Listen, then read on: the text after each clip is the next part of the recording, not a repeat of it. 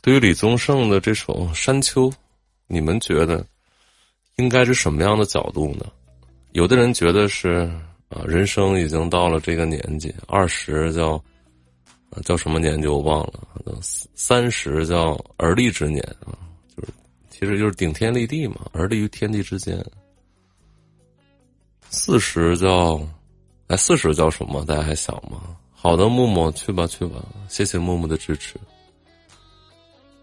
三十而立，四十不惑，不惑是，就是你不应该再有什么疑惑了。就你三十岁已经一直在摸索了，三十岁到四十岁的这个期间，你已经摸索很多了。四十岁你要一直往后走了，你就选定一个东西，你不能变了。五十叫知天命。那我觉得五十如果是知天命的话，大概这意思就是你已经，你的身体、你的精力都不允许你再去做任何的尝试了，你只能认命你现在所有的这一切。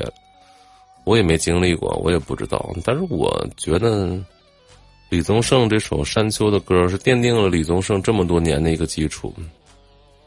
他把他自己所想的，然后所看的，都放到这个这首歌里了。年轻的时候都想翻过，就是翻山看看后面，然后当你老的时候就想回来，然后看一下，其实翻过去还是另一座山，是吧？我觉得是这样的。当我站到山顶，然后看回头路的人，有的人正在上山，有的人正在下山。上山是为了下山，下山是为了上山。我也想，我说应该。当你越过山顶，发现是一座座山，那个霍金当时是这样的吗？霍金当时说说他这辈子努力登上山顶，然后发现佛祖已在更高的山顶明示过，就佛祖已在这个山顶明示过，发现他已走了那么远。我觉得人生的尽头到底是什么？我真的不从而知，我们也不知道应该会是什么样子。但是每个人呢？就是每个人的这一生吧，每个人要翻过的山，其实可能只有一座。我觉得，这一座山可能就是生命。无论经历了什么，在你生命面前，可能就是这座，就是这一座山。我们也不知道为什么。如果当你知道了，我们出生就可以直接死亡了，那你就没有出生的意义。你们说对吗？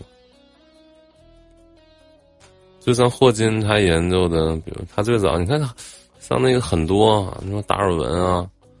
然后霍金，包括爱因斯坦，他他最早都是研究科学，到科学最后，他们就否定了自己所有，开始去研究佛学。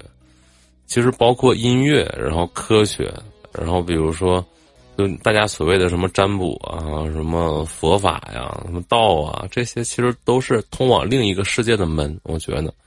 那么，这个通往这个世界的门是什么呢？我个人是这样理解的：那个世界是什么呢？其实我们是生活在三维空间，当我们拉开那扇门，你会走到四维世界。这就是我们所学的任何一个学科、任何一个门类。